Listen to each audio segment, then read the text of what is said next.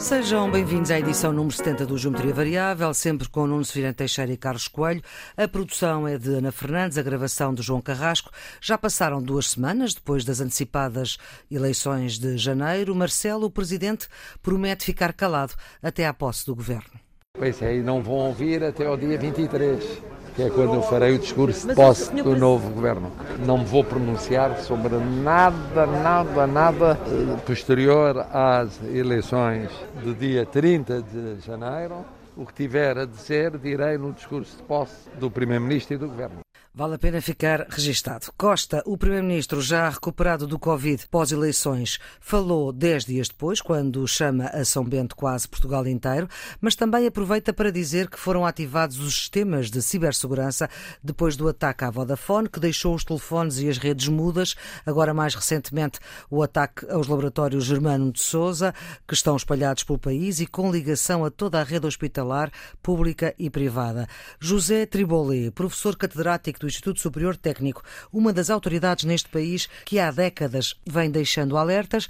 Esta semana aqui na Antena 1 não poderia ter sido mais claro. Mais do que estamos a, a, a prestar muita atenção, que é importante prestar, há aspectos parcelares e efeitos parcelares do que sucedeu, foram muitos e graves, é dizer assim, como é que se pensa nisto? Como é que se problematiza o que sucedeu? Porque isto implica um pensamento novo não é, não é o prolongamento linear do pensamento, de todo o enquadramento jurídico, de toda esta coisa que nós temos naquilo que temos séculos de experiência, que é o espaço físico. Isto é novo.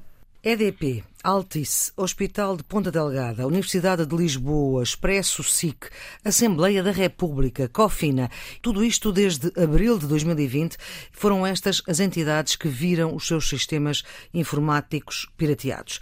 A nossa vida de pernas para o ar, juntando a falta de água e a seca que já vai ser a marca deste ano, às portas da Europa há qualquer coisa latente que inquieta, uma ameaça de guerra, apesar de se estar habituado a outras guerras, como conta a enviada especial da RTP aqui no Geometria Variável a jornalista Cândida Pinto. Quem vive nas repúblicas separatistas do leste não tem acesso ao resto da Ucrânia e vice-versa. Valérie, professora de inglês em Mariupol, há oito anos que não vê a avó de 80 anos. Essa é a sua guerra, a família dividida, sem poder dar abraços para lá dos 20 quilómetros de Mariupol, onde se instalou a linha da frente.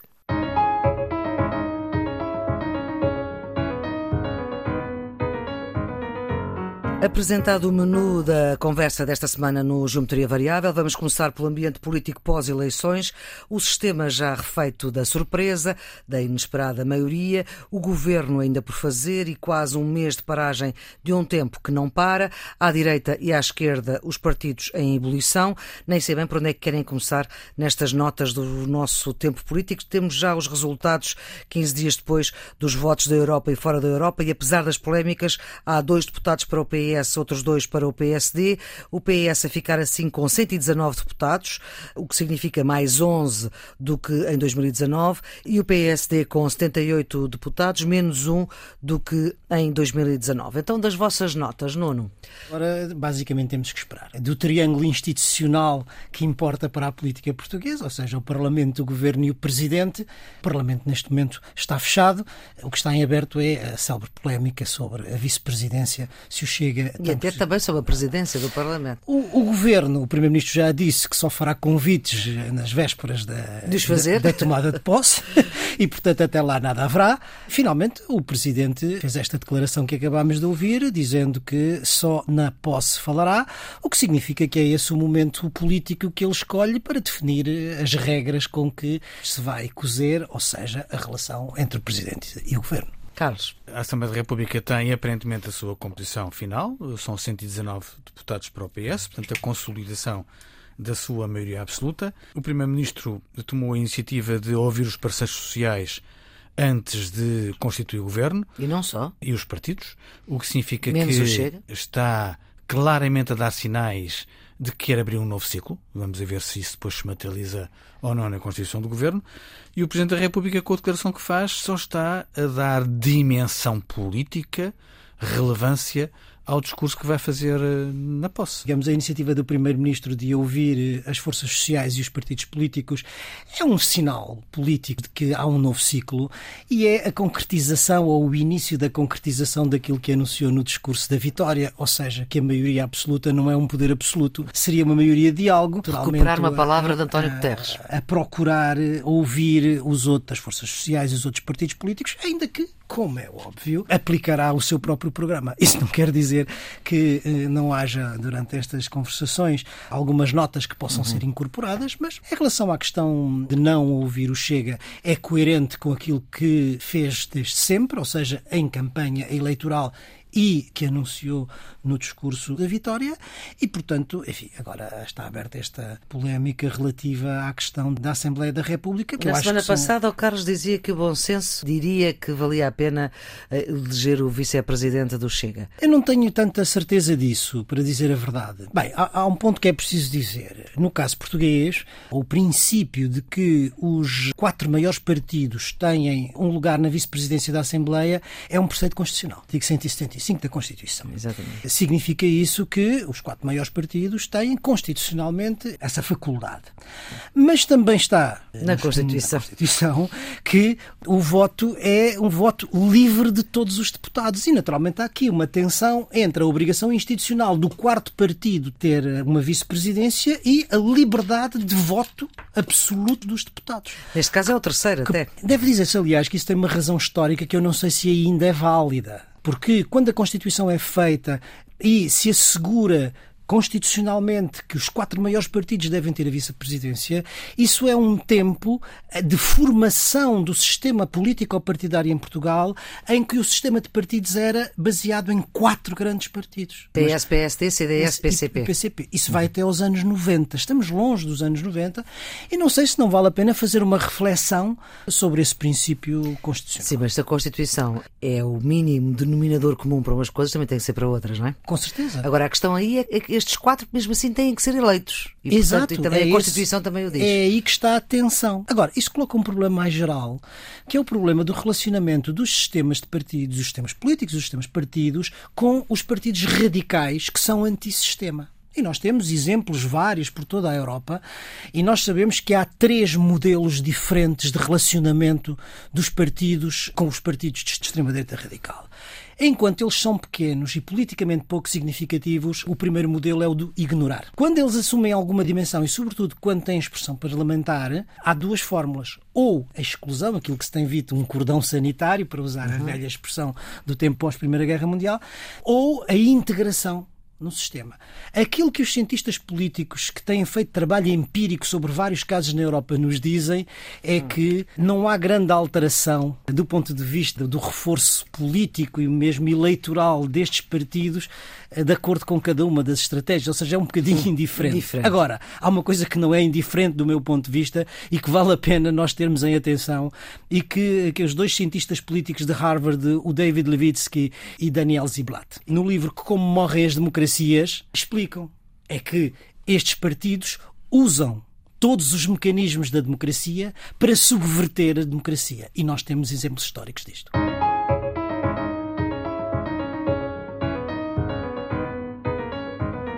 Não se pedem resgates, que se saiba, mas o que é certo é que se desestabiliza e se mostra força ao atingir as estruturas vitais eh, do Estado, de uma empresa, com estes ataques informáticos. Não estamos protegidos e não estávamos a pensar nisto. E também, citando de novo o professor José Triboli em declarações à imprensa, nada estava previsto no PRR. Como é que podemos enfrentar isto, Carlos? Primeiro, eh, com grande cooperação internacional. Isto não está a acontecer apenas em Portugal, está a acontecer na Europa toda, aliás, no mundo todo, porque para lá da digitalização das sociedades eh, comportar riscos, riscos, por exemplo, de má utilização de dados pessoais, há Estados que utilizam esta guerra, o conceito de guerra híbrida, como um instrumento uhum. de combate contra as democracias ocidentais. São o caso dos hackers russos, que de uma forma sistemática têm feito danos aos sistemas nacionais. E Portugal tem de se entender como é que nós uhum. vamos reforçar a cooperação internacional e como é que nós vamos dotar-nos em Portugal dos instrumentos necessários para fazer esta defesa. Olha, em 2015 foi criada a Unidade Nacional de Combate ao Cibercrime, no mesmo ano, aliás, em que os Anónimos de Portugal atacaram a Procuradoria-Geral da República, eh, vulnerabilizando dados pessoais. Há caros portugueses e... aí. Nós aqui nem sabemos quem são, não é? Na resposta que foi dada na altura, foi prometido que 100 investigadores seriam atribuídos a esta Unidade Nacional Uma de Combate centena. ao Cibercrime. Uma centena. Tanto quanto sei, ficaram perto de 60 apenas. Tanto quanto sei também, a esmagadora maioria das investigações prendem-se com a pequena criminalidade, ou seja, fraudes em sites de compra e venda, sistemas de pagamento MBWay, uhum. clonagens de cartões de crédito, e há pouquíssimos meios para combater a cibercriminalidade de alto nível como aquela que atacou agora a Vodafone. E nós estamos perante a explosão de um fenómeno. Quando entrou em vigor o RGPD, o Regulamento Geral de Proteção de Dados, estamos a falar de 2016, há cinco anos, já com grande experiência de digitalização das economias e das sociedades, as denúncias de ciberataques em Portugal não chegavam a 200.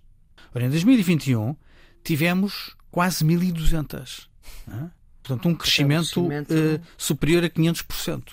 Estamos claramente perante uma explosão de casos que, em alguns casos, são geridos uh, e gerados pela fraude, noutros casos, por máquinas internacionais que querem debilitar as estruturas eh, basilares da nossa economia das nossas uhum. sociedades. É? E, portanto, nós temos que olhar para isto de outra maneira. Olhar para isto de outra maneira, ao nível dos instrumentos do Estado, ao nível dos instrumentos com as empresas. Eu li uma crítica a dizer que aquilo que se passou com a Vodafone também tem uma componente de negligência, porque aparentemente a empresa não investiu em cibersegurança aquilo que, que devia ter, ter investido. E os cidadãos. Eh, vamos ser claros, há um problema de falta de literacia digital da maior parte dos cidadãos, mais em Portugal, aliás, do que nos países europeus. Nós temos que ter uma maior e uma melhor educação para o digital. Isso tem de começar na escola, até pela forma como utilizamos os circuitos da internet e temos que ser mais prudentes na disponibilização dos nossos dados. O digital é uma tecnologia e, como todas as tecnologias, pode servir para o bem e pode servir para o mal. E nós temos que estar conscientes, nós, as nossas sociedades, temos que estar conscientes de que a transição digital ou a digitalização comporta riscos e comporta ameaças.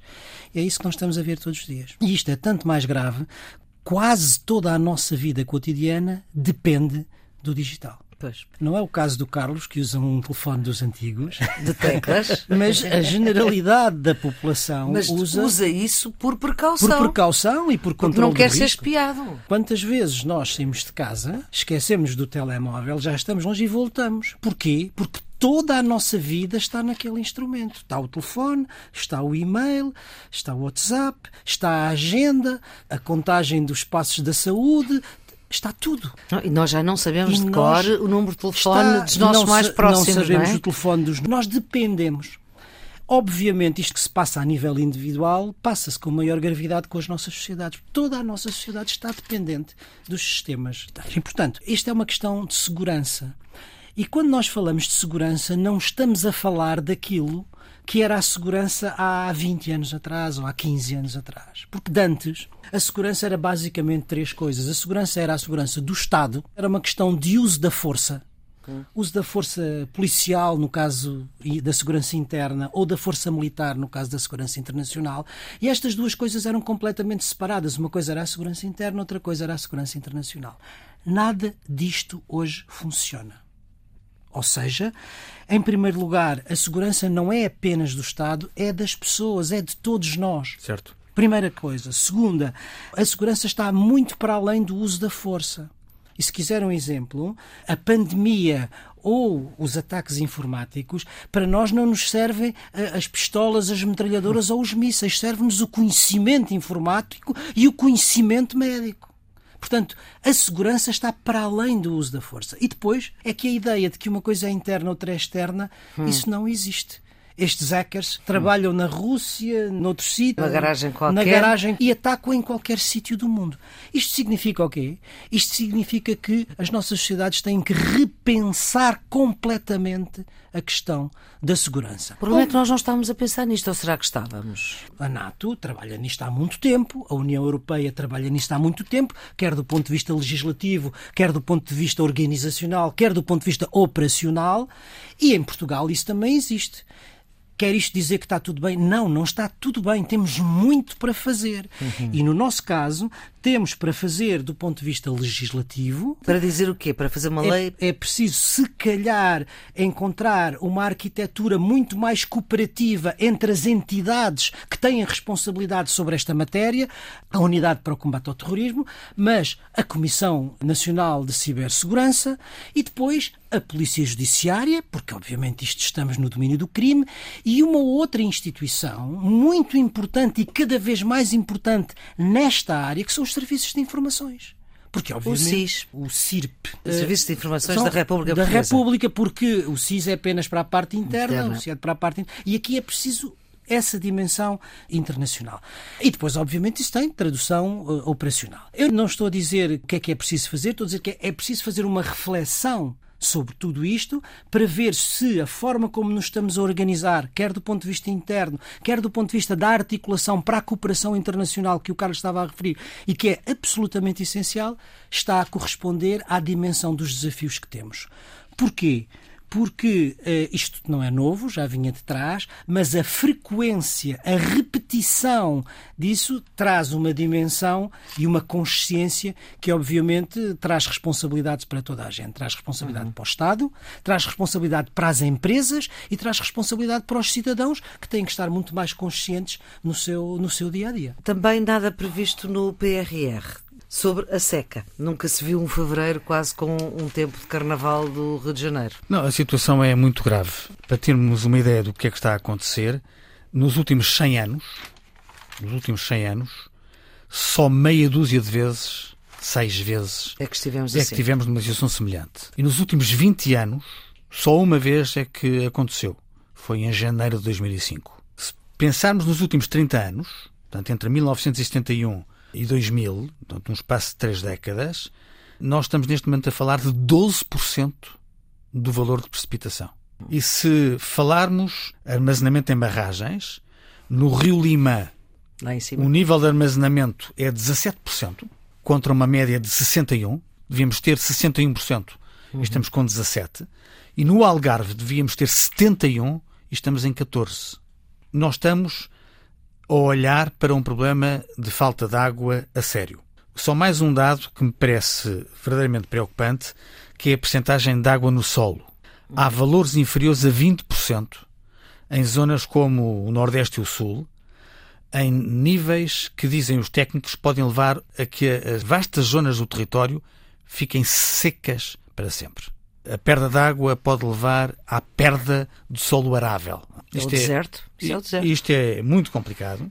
Há, evidentemente, uma componente de alterações climáticas, há o facto, aliás, salientado pelo Presidente da CAP, de que a seca é só uma preocupação quando ocorre e, de resto, o país não faz um verdadeiro debate sobre a política da água em Portugal. Eh, há consequências para a energia, há consequências para a uhum. agricultura, há consequências para o abastecimento uh, de água e a verdade é que estamos confrontados com um problema gravíssimo.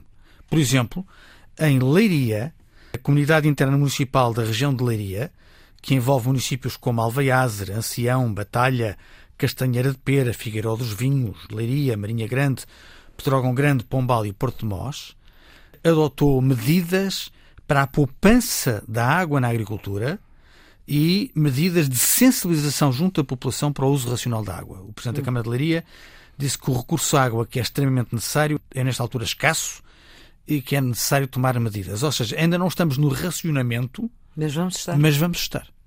Mas vamos estar. E esta situação não é apenas também em Portugal. A delegação do PSD, agora coordenada pelo José Manuel Fernandes, PSD na Europa, propôs um, um, debate, de urgência no Parlamento Europeu, centrado no problema da seca em Portugal. Esse debate vai ter lugar no próximo dia 17, mas centrado na Península Ibérica porque há diversas regiões de Espanha, da Catalunha, a Andaluzia e a Galiza, com problemas exatamente por Andaluzia e Galiza fazem fronteira connosco, não é?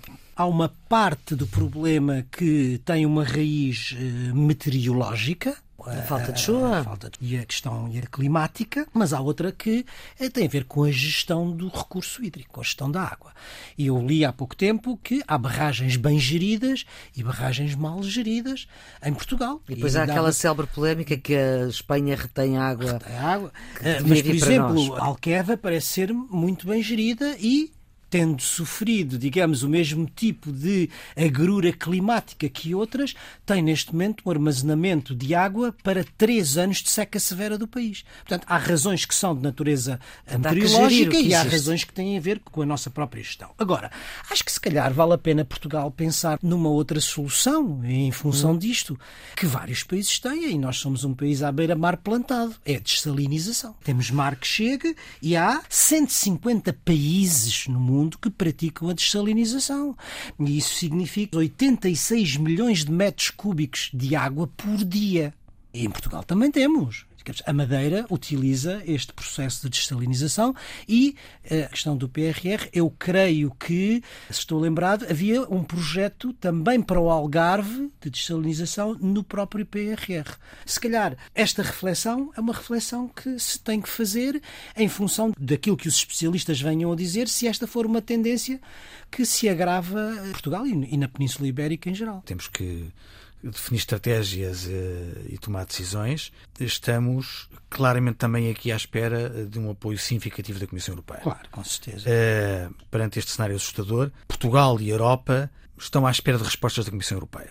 O que é que a Comissão pode fazer? Que medidas e mecanismos extraordinários podem ativar para responder a esta emergência? Sei que o Comissário já está em contactos com a Ministra da Agricultura portuguesa e com o Ministro da Agricultura espanhol e este debate que em boa hora o PSD propôs no Parlamento Europeu, pode ajudar a canalizar mais apoios europeus para o uh, problema nacional.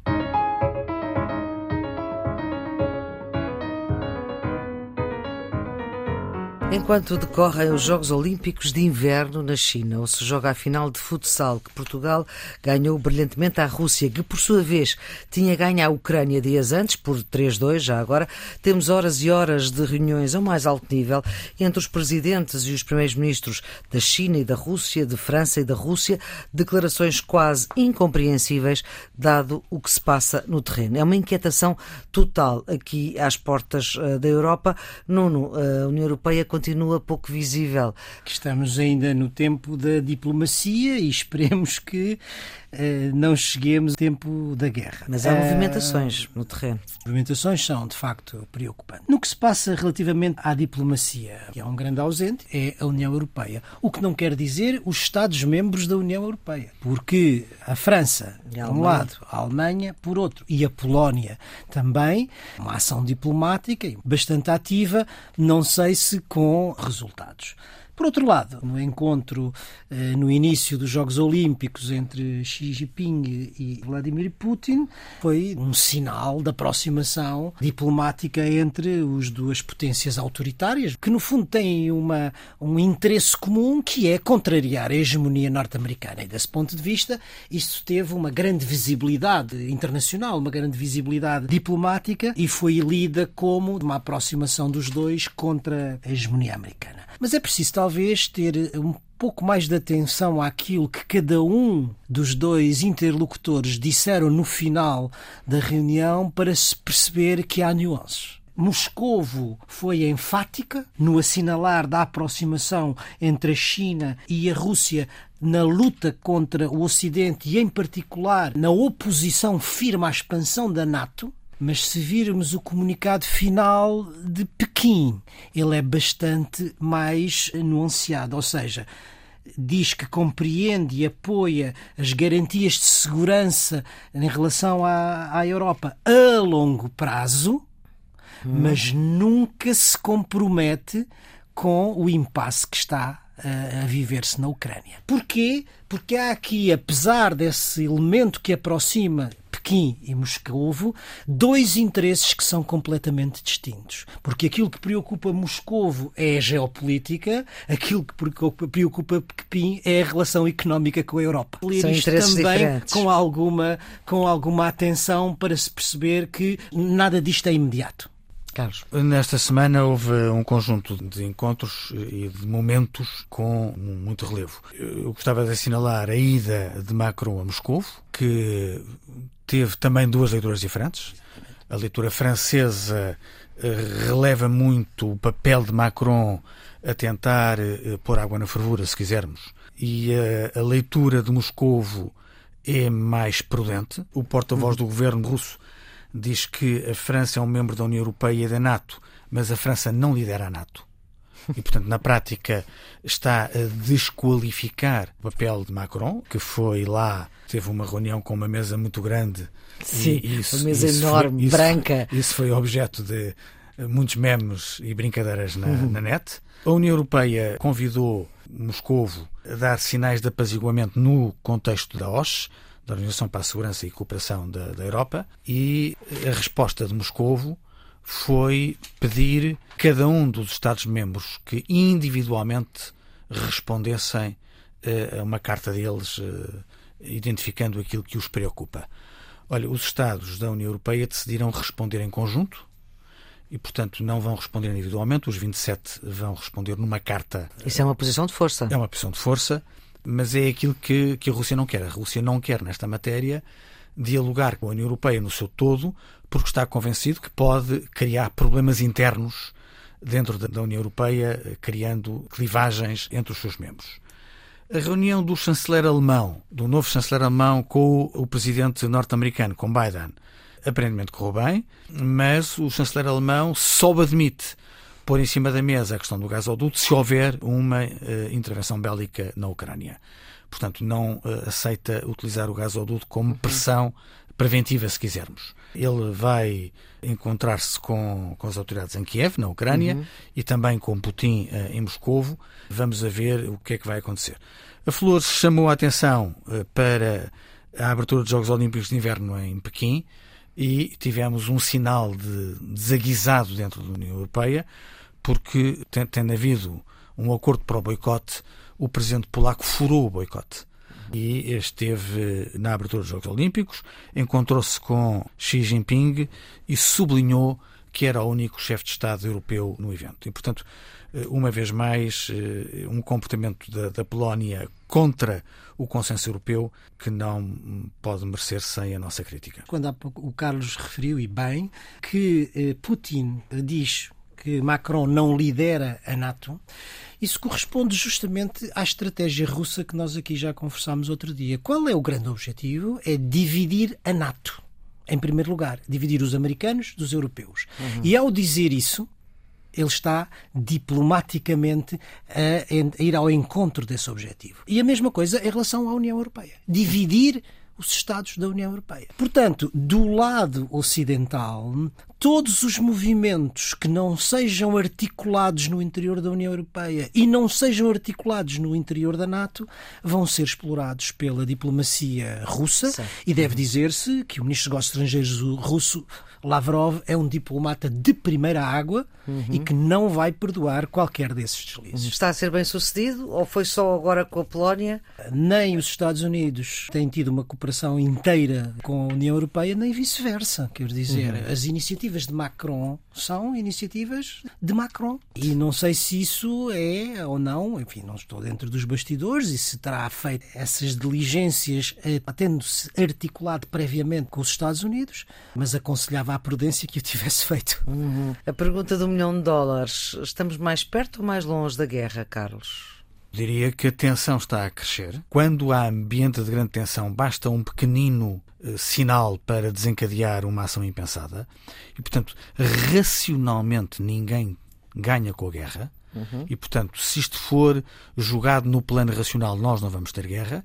O problema é que, quando a tensão está muito elevada, pode haver uma reação emocional racionalmente ninguém quer, mas o desencadear da guerra, e nós temos muitos estudos de caso no desencadear das guerras, em particular a primeira, onde os erros de percepção, os erros de cálculo e a irracionalidade leva ao desencadear da guerra. E depois há o problema do face saving, ou seja, de como certo, salvar a face. Certo, certo, Nessa altura, muitas vezes é difícil. Em todo caso, e ao contrário do que eu tenho ouvido muito generalizadamente nos comentadores e nos comentários em Portugal, eu acho que Putin não se está a colocar numa situação fácil. E tem vindo a agravar essa situação. Porquê? Porque o deslocamento de tropas para a fronteira, o deslocamento da Marinha para o Mar Negro, vai dando sinal de que a possibilidade, a hipótese de desencadear o conflito é cada vez maior e se torna cada vez mais difícil retirar. Das duas, uma, ou avança e invade e provoca uma guerra com todas as responsabilidades políticas, económicas, morais, humanas de ser o responsável por desencadear uma guerra, que eu julgo que Putin é um, é um, é um ator racional, também não o quer, ou então retirar as tropas ao fim dos exercícios. E se retirar a tropa ao fim dos exercícios sem nenhuma compensação. Aparece como derrotado. Aparece como derrotado. Portanto, eu acho que Putin está, ao contrário, como volto a dizer, de muitos comentadores uhum. que eu tenho ouvido eh, eh, aqui em Portugal, acho que se está a colocar numa posição muito difícil.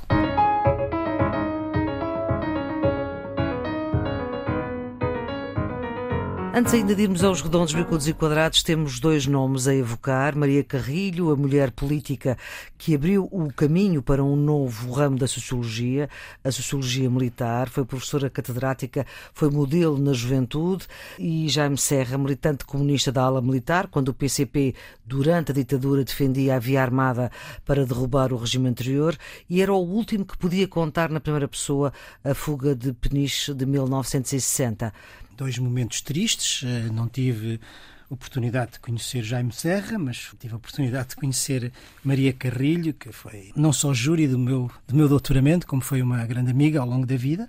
Era uma mulher que lutou sempre por causas, lutou pela democracia, lutou pela libertação das mulheres, lutou pela Europa e que, para além disso, como a Maria Flor disse, foi uma socióloga brilhante e abriu em Portugal o caminho da sociologia militar. Era, além disso, uma pessoa culta, cosmopolita, sensível, de uma enorme elegância e, portanto, como todos os amigos, não jamais a, amigos e discípulos, que ela também deixou muitos, jamais esqueceremos a sua inteligência tranquila e a sua beleza serena. Jaime Serra, que eu também não, não conheci pessoalmente, é um exemplo de resiliência. É um homem que sofreu na vida, até porque uhum. foi encarcerado, ultrapassou a barreira dos 100 anos. É notável que um homem com o percurso de vida dele tenha tido a, a resistência eh, aos tempos e a longevidade significativa.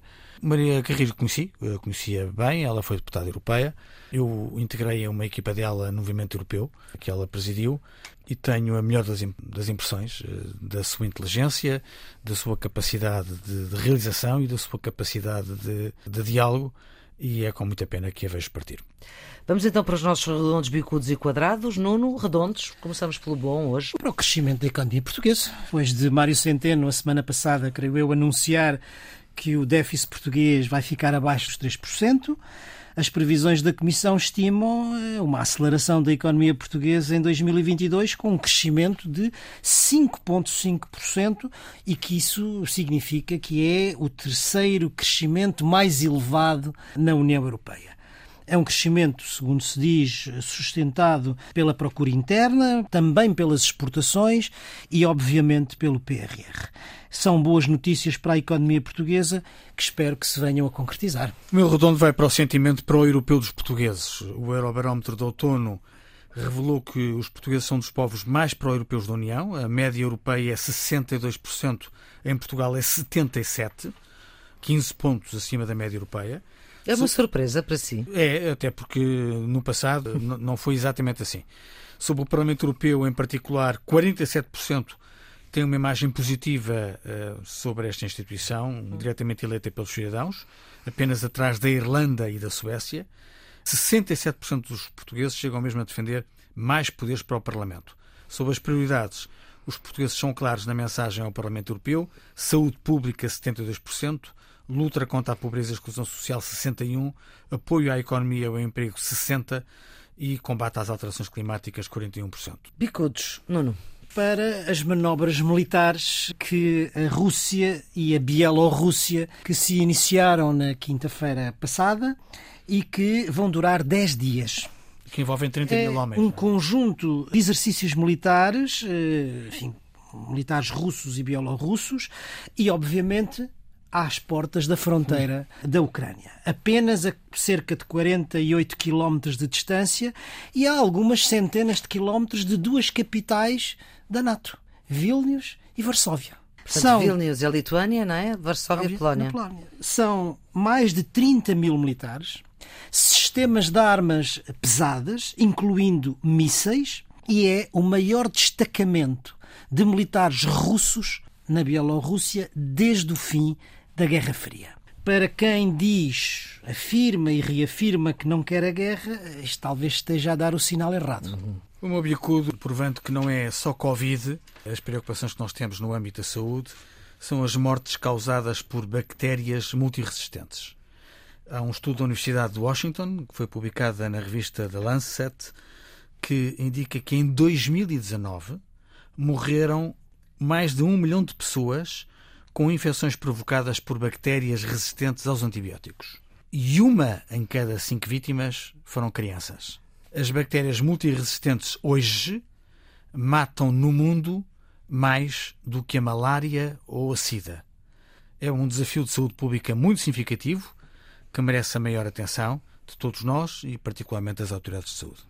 E agora, nos quadrados, Nuno? Para a escalada da inflação e para o aumento dos juros da dívida. Confirmando, aliás, uma preocupação que aqui já tínhamos expresso, esta subida da inflação na zona euro, que em janeiro deste 2022 atingiu 5,1%, que é a taxa mais alta desde a criação do Banco Central Europeu. E a preocupação expressa, aliás, de forma unânime por Christine Lagarde, teve imediatamente um impacto nos juros da dívida, das dívidas públicas, das dívidas soberanas. A dívida da Alemanha, em cerca de uma hora e meia, quadriplicou e nós, portugueses, também já sentimos, ou vamos sentir no nosso bolso, porque a última emissão da dívida há 10 anos já correu pior. Já correu pior e vamos pagar mais 70 milhões de euros do que a anterior.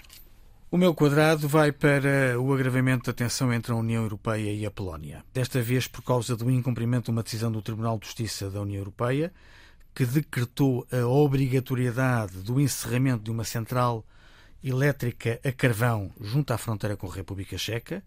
A República Checa tinha apresentado queixa. Depois do despacho do Tribunal em setembro, que impôs uma multa de 500 mil euros por dia por incumprimento, a Polónia ainda não pagou. Eh, assim, a Comissão viu-se obrigada a reter 15 milhões de euros que seriam transferidos ao abrigo do Plano de Recuperação e Resiliência polaco. Eu creio que a Comissão Europeia esteve bem como guardiã dos tratados em aplicar esta medida, mas a tensão entre Bruxelas e Varsóvia hum. não pode continuar a ser alimentada por estes episódios que parecem querer tornar-se a regra. Vamos para as pistas de fim de semana, Nuno?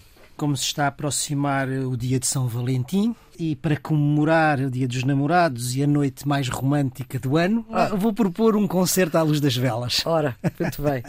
é Bossa Nova, no dia 12 em Lisboa, no Altis Grande Hotel, às 19h30 e depois outra vez às 21h30.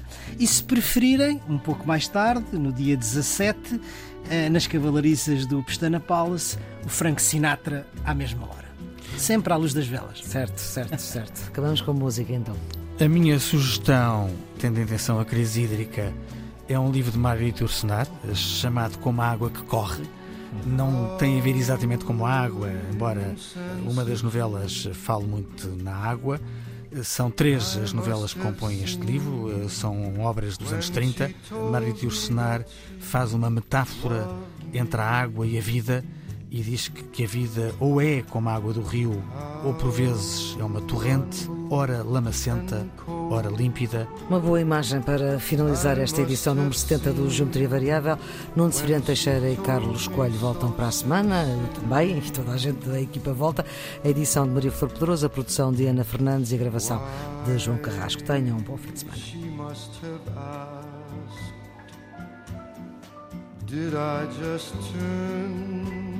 And stare in icy silence.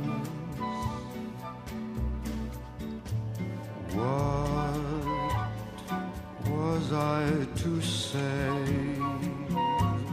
What can you say when a love affair is over?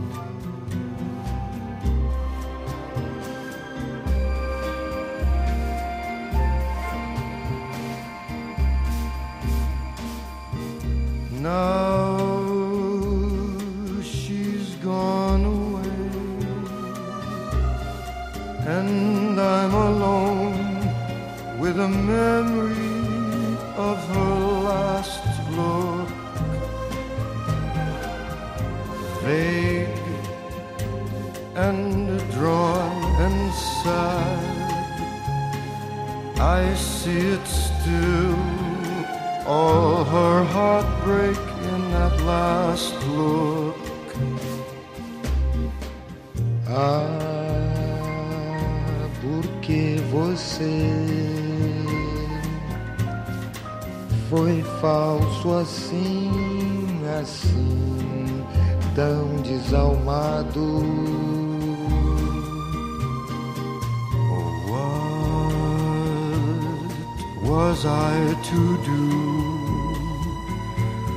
What can one do when a love affair is over?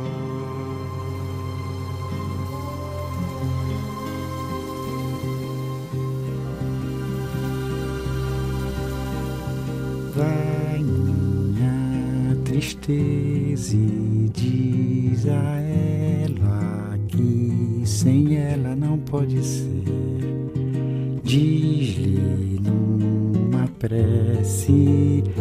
ela regresse, porque eu não posso mais sofrer. Chega de saudade, a realidade é que sem ela não há paz, não há beleza, é só tristeza e a melancolia que não sai de mim, não sai de mim. Mas se ela voltar, se ela voltar, que coisa linda, que coisa louca.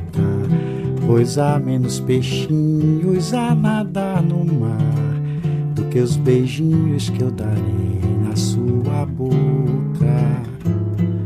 Dentro dos meus braços, os abraços hão de ser milhões de abraços, apertado assim, colado assim, calado assim, abraços e beijinhos e carinhos sem ter fim. Que é pra acabar com esse negócio de viver longe de mim. Vai minha tristeza e diz a ela que sem ela não pode ser Diz-lhe numa prece que ela regresse, porque eu não posso mais sofrer. Chega de saudade, a realidade é que sem ela não há paz, não há beleza, é só tristeza e a melancolia que não sai de mim, não sai de mim, não sai. Mas se ela voltar, se ela voltar, que coisa linda, que coisa louca. Pois há menos peixinhos a nadar no mar do que os beijinhos que eu darei na sua boca. Dentro dos meus braços, os abraços hão de ser milhões de abraços apertado assim, colado assim, calado assim, abraços e beijinhos, carinhos sem ter fim. É pra acabar com esse negócio de viver longe de mim. Não quero mais esse negócio de você viver assim. Vamos deixar desse negócio de você viver sem mim.